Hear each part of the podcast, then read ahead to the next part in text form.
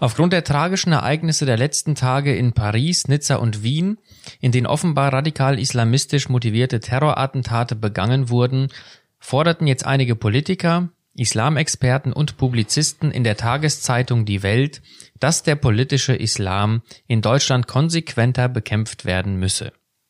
Und das veranlasst uns bei FTH Podcast heute dazu, dass wir unter anderem der Frage nachgehen, was hat man eigentlich unter dem politischen Islam zu verstehen?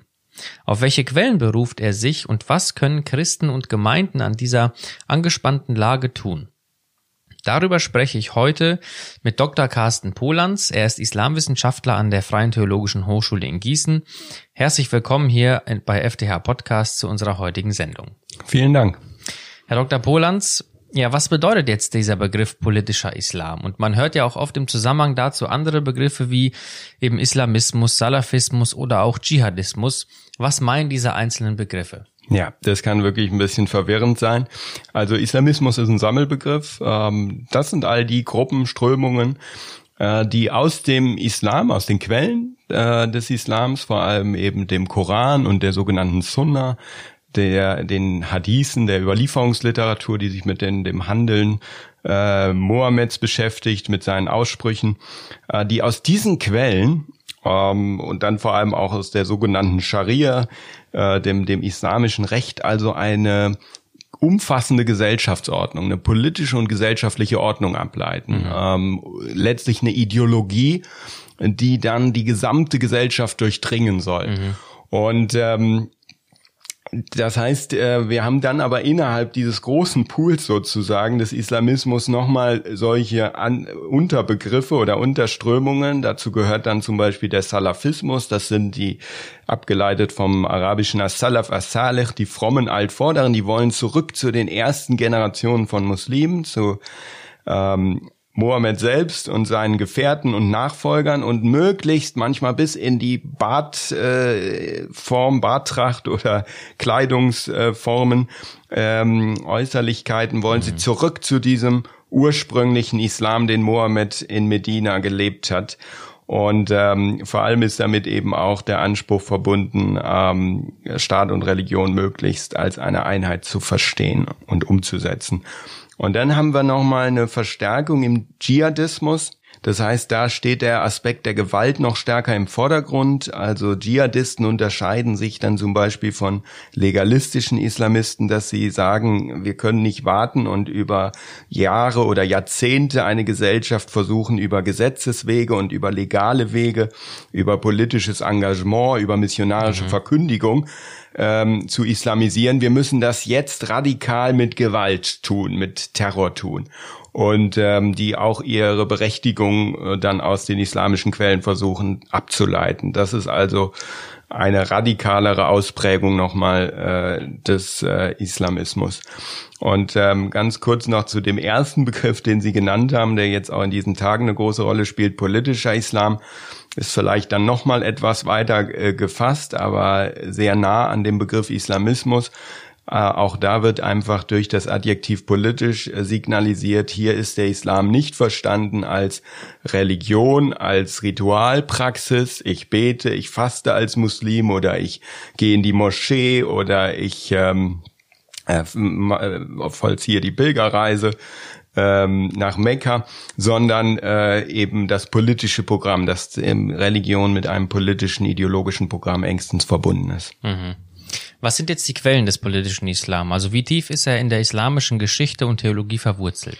Genau, das ist eine ganz wichtige äh, Frage, weil häufig beschwichtigt wird ja jetzt nicht mehr ganz so stark. Äh, teilweise geschieht da tatsächlich auch ein gewisses Umdenken, aber lange Zeit ist gesagt worden, wenn irgendein Terroranschlag geschah oder irgendwelche Menschenrechtsverletzungen thematisiert wurden, es hat mit dem Islam nichts zu tun. Ich glaube, das führt nicht weiter. Wir müssen ähm, wahrnehmen, dass es tatsächlich Wurzeln hat in der islamischen Geschichte und Theologie. Das heißt, äh, dieser Wunsch, Staat und Religion miteinander zu verbinden, äh, bezieht sich eben sehr stark auf das Vorbild Mohammed. Mohammed selbst war in Medina in seiner Spätzeit, in, äh, der zweiten Phase sozusagen seines äh, irdischen Lebens, seines Wirkens, ähm, war er eben auch politischer Führer, militärischer Führer. Er hat ähm, Gesetze erlassen im Namen der Offenbarung sozusagen. Und äh, er hat Kriege geführt, er hat dazu versucht, Kämpfer zu mobilisieren. All das hat Eingang in die islamischen Quellen gefunden und all das dient äh, den Islamisten heute als Anknüpfungspunkt oder als Grundlage, als Berechtigungsgrundlage mhm. für ihr Handeln.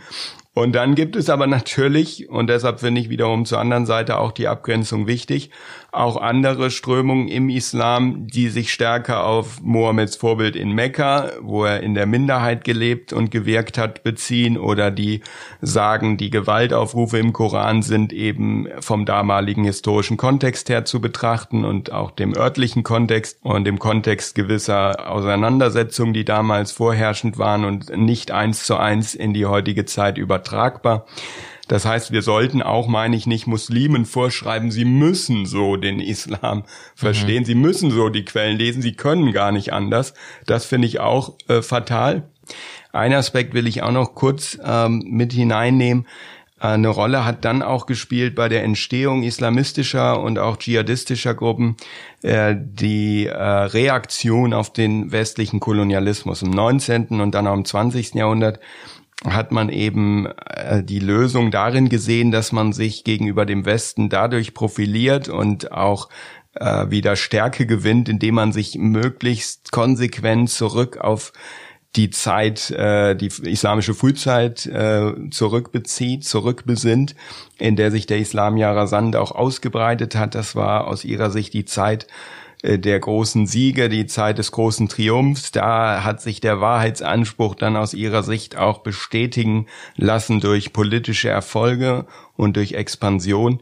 Und äh, dahin will man zurück. Und das prägt bis heute dann auch ganz stark den innerislamischen äh, Diskurs, der halt heute sehr stark auch politisch dominiert ist. Jetzt hat man auch an den jüngsten Reaktionen zum Beispiel der französischen Regierung gesehen, dass dieses Verständnis ja äh, in Konflikt tritt mit der freiheitlich-demokratischen Grundordnung hier im Westen. Wie sehen Sie das Verhältnis dieser beiden Anschauungen oder Einstellungen und wo liegen da Konfliktpotenziale? Genau, Konfliktpotenziale sehe ich äh, vor allem in äh, grundlegenden Prinzipien, die unsere freiheitlich-demokratische Grundordnung ausmachen. Das ist das Prinzip zum Beispiel der Gleichheit mhm. und der Gegenseitigkeit und das eben gerade auch im Blick auf die Freiheit. Äh, das heißt, meine Freiheit ist auch deine Freiheit. Meine Freiheit als Christ ist auch die Freiheit des Muslims ähm, und auch des Atheisten, mhm. um einfach drei äh, große Gruppen zu nehmen in Europa heute. Ähm, und das ist konfliktträchtig. Ähm, das lässt die Klar. Demokratie zu. Das will sie sogar. Sie geht davon aus eben, dass das auch einer Gesellschaft gut tut, wenn Argumente aus verschiedenen Perspektiven offen ausgetauscht werden, wenn man auch um Wahrheit sozusagen ringt, um die besten Lösungen ringt. Und das beinhaltet aber auch, dass Menschen die Freiheit haben, Dinge zu sagen, die der andere als Infragestellung seines Glaubens wahrnimmt, teilweise auch zu Recht. Mhm. Und manche Dinge vielleicht sogar auch sagt oder schreibt oder veröffentlicht über seine Zeitungen, die er eben auch im Namen der Pressefreiheit gründen kann und unterhalten kann die auch mal verletzend sind.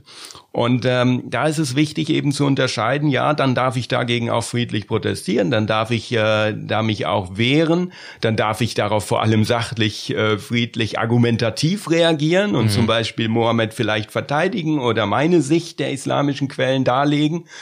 Ähm, ich darf auch den Atheismus hinterfragen, der vielleicht hinter vieler dieser Religionskritik steht. Aber ich muss mich ähm, tatsächlich zur Gewalt freien Auseinandersetzung bekennen. Es kann keine Lösung sein, auch wenn ich mich verletzt fühle in meinen religiösen Gefühlen, dann mit Gewalt ähm, meinen Frust auszudrücken oder mich zu rächen und zu vergelten, äh, was dort geschehen ist. Das ist absolut zu verurteilen. Aber da sehe ich eigentlich die Schlüsselfrage. Ein anderer Punkt ist Konversionsfreiheit. Das gehört auch mit dazu, dass wir also in einer freiheitlich-demokratischen Grundordnung man auch die Freiheit hat, sich von dem Glauben, in den man hineingeboren wurde oder von dem Glaubenskontext, in dem man mhm. hineingeboren wurde, auch öffentlich erkennbar zu lösen. Ähm, das heißt nicht, dass man es gut finden muss, aber es muss ähm, klar sein, dass der Staat diese Freiheit garantiert und dass er sichern will, dass Menschen nicht zu etwas gezwungen werden, was sie nicht aus innerer Überzeugung und eigener Entscheidung auch für sich gewählt haben. Mhm. Und ähm, da ist das große Problem, zum Beispiel in der Kairo-Erklärung der Menschenrechte von 1990, die immerhin 45 Außenminister damals verfasst haben, dass quasi alle menschlichen Freiheiten unter den Vorbehalt der Scharia gestellt werden und dann natürlich empfindlich von der jeweils herrschenden Macht eingeschränkt werden können, immer unter der Begründung, derjenige hätte jetzt mit dem, was er geschrieben oder mit dem, was er gesagt hätte, äh, diese Grenzen der Scharia überschritten. Und ähm, das ist dann ein System, eine Ideologie, die durchaus totalitäre Züge trägt und die auch gerade zur Unterdrückung oft führt von andersdenkenden Muslimen, nicht nur von Christen, das auch. Mhm von nicht-islamischen äh, Gruppierungen und eben auch von äh, kritisch äh, denkenden äh, Muslimen. Um jetzt nochmal auf den politischen Islam zu sprechen zu kommen, welche unterschiedlichen Ausprägungen gibt es jetzt innerhalb des politischen Islams? Ähm, es gibt den militanten Islam, der natürlich auch politische Ziele verfolgt. Äh, ich habe das eben mit dem Begriff Dschihadismus schon mal angesprochen und der auch ja sich ausdrückt in solchen Terroranschlägen, der also Gewalt als primäres, notwendiges Mittel zur Durchsetzung der eigenen Ideologie versteht ähm, und auch durch solche einschüchternden, aufsehenserregenden äh, Attentate dann versucht, die eigene Weltsicht äh, zunehmend durchzusetzen. Wir haben aber auch einen sogenannten legalistischen Islamismus, der sich ähm, öffentlich von Gewalt distanziert, der vor allem im Kontext äh, muslimischer Minderheiten, also jetzt auch in den westlichen Ländern, stark äh, davon ausgeht, man müsse sich an die lokale Rechtsordnung erstmal grundsätzlich halten, aber man versucht sie eben allmählich, schrittweise durch politisches Engagement äh, durch entsprechende Veröffentlichungen, auch durch eine entsprechende eigene Jugendarbeit ähm, Dinge äh, umzuwandeln in eine islamische Gesellschaft. Mhm. Ähm, und das führt natürlich an ganz entscheidenden Stellen zu einer Relativierung langfristig von Glaubens, ja. von Meinungsfreiheit. Äh, auch eben von der Trennung Staat, von Staat und Religion. Da ist also nach wie vor zumindest langfristig religiöse Verkündigung und politische Macht miteinander verbunden, aber man geht strategischer vor und man hat eine langfristigere Herangehensweise. Und äh, das ist insofern äh, eine Riesenherausforderung, weil hier die Übergänge fließend sein können. Ich will das mal am Beispiel äh, der äh, sogenannten äh, Takfir äh, Frage äh, verdeutlichen. Also Kafir ist der Ungläubige und dann äh, gibt es in islamistischen Kreisen häufig den Vorwurf gegenüber denen, die nicht so denken wie man selbst, derjenige sei Kafir, der sei jetzt Ungläubiger. Also man mhm. exkommuniziert ihn, man schließt ihn aus der Gemeinschaft der Gläubigen aus. Wenn jetzt Leute in ihren Büchern schreiben, wer dies und das denkt, ist ein Ungläubiger oder wer dies und das äh, vertritt, ähm, der ist eigentlich kein Muslim mehr. Und das aber dann verknüpft mit der Verteidigung der klassischen traditionellen Todesstrafe für denjenigen, der mhm. vom Islam abfällt, dann ist das natürlich Sprengstoff. Ja, das geht dann früher oder später hoch. Derjenige, der das Buch schreibt und rein theoretisch verteidigt, dass ja das klassische islamische Recht die Todesstrafe für den Apostaten vorsieht und dass jemand, der dies oder das tut oder unterlässt, kein wahrer Muslim mehr ist, dann hat er sich äh, nach dem Recht nicht unbedingt einer Straftat schuldig gemacht, hm. aber er liefert die Saat, er liefert den ideologischen Nährboden, auf dem dann Gewalttaten, wie wir sie jetzt zuletzt erlebt haben, äh, erst wachsen können, okay. entstehen können. Und deshalb ist die Herausforderung hier so groß. Hm. Jetzt wäre es ja sachlich inkorrekt und auch der Diskussion nicht förderlich, wenn man alle Muslime jetzt in diese Kategorie einordnen würden. Es gibt ja sicher auch Gegenpositionen innerhalb der islamischen Welt. Welche gibt es da und wie einflussreich sind diese Positionen? Genau, die gibt es auf jeden Fall. Sie sind äh, lauter hier in der westlichen äh, Welt. Sie sind lauter dort, wo einfach auch die Glaubens- und Meinungsfreiheit äh, größer ist, auch für Muslime, ähm, wo sie mehr Foren auch haben, in denen sie offen diese Fragen auch ansprechen können. Aber sie gibt's auch in der islamischen Welt. Ein Beispiel wäre der ägyptische Literaturwissenschaftler Abu Zaid.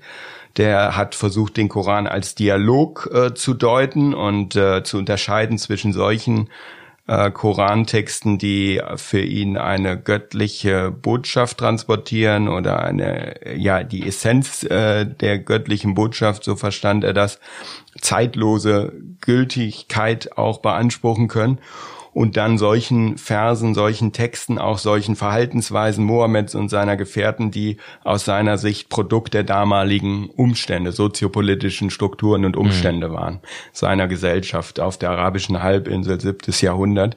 Und das hat er versucht zu unterscheiden und dadurch so den Islam, den Diskurs zu entrechtlichen äh, und zu entpolitisieren und auch zu pazifizieren. Also äh, dieses Gewaltelement, was wir dann schon im späten Lebensabschnitt Mohammeds in Medina finden, eine gewisse Gewaltlegitimation, gewisse Herrschaftsformen, äh, das zu hinterfragen und äh, zu überwinden und dadurch den Islam, ich würde es mal so nennen, theologisch zu versöhnen mhm. äh, mit einem säkularen, modernen Verfassungsstaat. Ähm, und äh, diese Versuche gibt es auch bei Mohanad Roshid zum Beispiel, Theologe und Religionspädagoge aus Münster. Der hat eine Theologie der Barmherzigkeit entwickelt, der ordnet theologisch alles ganz stark der Barmherzigkeit Allahs unter und versucht die Scharia als einen spirituellen Weg zu deuten und weniger wie über die Jahrhunderte das vorherrschend war als ein Rechtssystem und als ein bestimmtes Rechtsdenken, das dann auch gesellschaftlich durchgesetzt äh, wird. Und ähm, solche Stimmen gibt es, auch Stimmen wie aus Berlin von Ahmed Mansour, dem Psychologen und Sozialarbeiter, der sehr viel in Radikalisierungs-, äh, Deradikalisierungs- und Präventionsprojekten sich engagiert. Ähm, und was sie gemeinsam haben bei allen unterschiedlichen Akzenten, dass sie sagen, wir brauchen innerislamisch einen offeneren, freieren, unverkrampfteren Diskurs, eine offene Diskussion auch über kritische Fragen, über schwierige Aspekte unserer Tradition, unserer Quellen. Und ähm, wir müssen uns da auch von manchem lösen. Und sie erfahren allerdings, muss man auch ganz nüchtern sagen, großen Widerstand. Natürlich auch Zustimmung seitens äh, der Mehrheitsgesellschaft, aber auch seitens äh, von Muslimen, die ähnlich denken und sich Ähnliches auch für die Zukunft des Islams wünschen. Aber sie erfahren auch großen Widerspruch, teilweise durch die etablierten Dachverbände, aber eben auch aus dem salafistischen Milieu und werden dann teilweise auch des Unglaubens bezichtigt, des Abfalls, teilweise dann auch mit der Konsequenz, dass einigen von ihnen schon öfter auch mit dem Tod gedroht wurde. Mhm. Also sie haben eine schwierige Stellung, aber sie ringen um ein neues Verständnis des Islams und eine Versöhnung des Islams mit dem modernen säkularen Verfassungsstaat. Mhm. Wie können Politik und Gesellschaft der Herausforderung des politischen Islam konkret begegnen? Ein ganz konkreter Punkt wäre sicherlich ähm, die Schule. Da glaube ich, ist jetzt eine ganz, ganz große Notwendigkeit gegeben, äh, sich viel intensiver mit zu befassen. Was läuft in deutschen Schulen?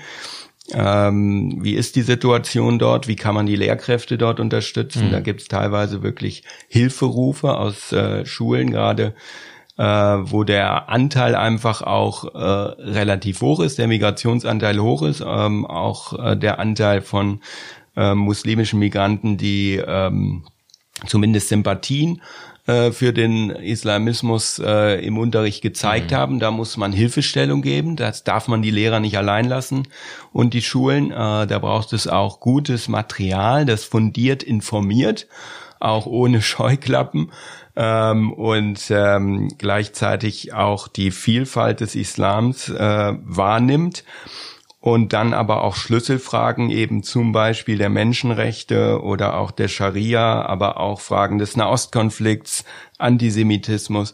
Diese Themen müssen offener und ähm, intensiver auch Teil des Unterrichts sein, damit eben die Antworten, die dann Schüler sich mhm. selbst suchen, außerhalb des Unterrichts, nicht die einzigen sind, die sie finden. Ja. Und während dann noch ein ganz konkreter Punkt, wir müssen schauen, dass ähm, politische Verantwortungsträger müssen genauer hinschauen, mit wem kooperieren sie. Auch die Kirchen im Dialog müssen äh, genauer hinschauen, mit wem sprechen wir. Und wenn wir dann mit bestimmten Gruppen sprechen, die eher dem politischen Islam äh, zugehörig sind oder auch äh, sympathisieren mit islamistischen Kreisen, ähm, dann muss da auch äh, müssen kritische Schlüsselfragen auch deutlicher gestellt werden. Mhm. Und ähm, die darf man dann nicht verdrängen, die darf man, das darf man nicht vernebeln und ähm, ausblenden. Und man muss auch schauen, dass man Kooperationsprojekte seitens des Staates stärker auch äh, davon abhängig macht, dass sich die entsprechenden Verbände und Vereine vor Ort und auch auf der Bundesebene äh, lösen von den ausländischen Ministerien, Organisationen, mit denen sie teilweise verbunden sind. Was können Christen und Gemeinden jetzt auch in dieser angespannten Lage tun? Also wie können auch Einzelne vor allem mit ihren eigenen Sorgen und vielleicht auch Ängsten umgehen und auch in ihrem Umfeld dafür sorgen oder dazu beitragen, dass die Debatte versachlicht und vertieft wird? Ähm, ja, also ich denke, dass äh, wichtig ist, dass wir tatsächlich äh, diese Sorgen und Ängste ernst nehmen, da wo andere in unserem Umfeld sie haben und wo wir sie selbst haben, auch darüber mit anderen sprechen. Äh, das ist nachvollziehbar. Ich denke, das geht derzeit vielen Menschen so, wenn man diese Dinge sieht, im Fernsehen, mhm. in den Medien.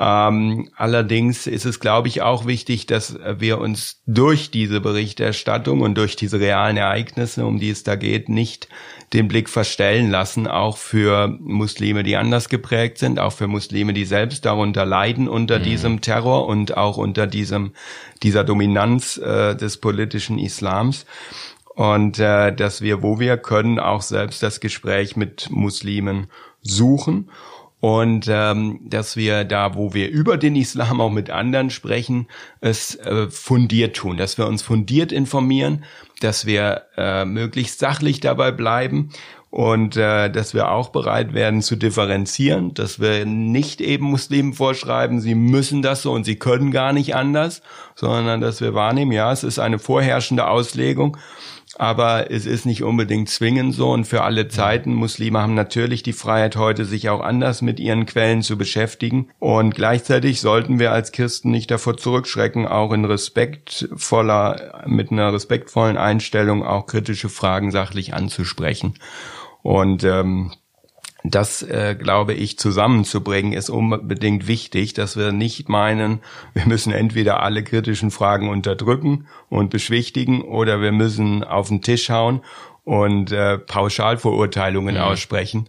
Wenn wir da einen Weg dazwischen finden, fände ich das sehr gut. Und ein letzter Gedanke wäre, äh, dass wir nicht den Fehlschluss erliegen, ähm, wir müssten jetzt Religion komplett aus dem öffentlichen Raum verbannen mhm. und als Christen, als Muslime äh, vollständig uns in die Privatsphäre zurückziehen. Nein, unsere Verfassung sieht durchaus auch einen Platz vor im öffentlichen Raum, auch für religiöse Bekenntnisse, aber setzt eben voraus, dass wir wirklich auf Gewalt verzichten und setzt voraus, dass die Freiheit, die ich selbst da in Anspruch nehme, auch die Freiheit äh, meiner Mitmenschen ist. Und mhm. äh, da glaube ich, können wir als Christen wirklich was zur Vertiefung und Versachlichung dann beitragen.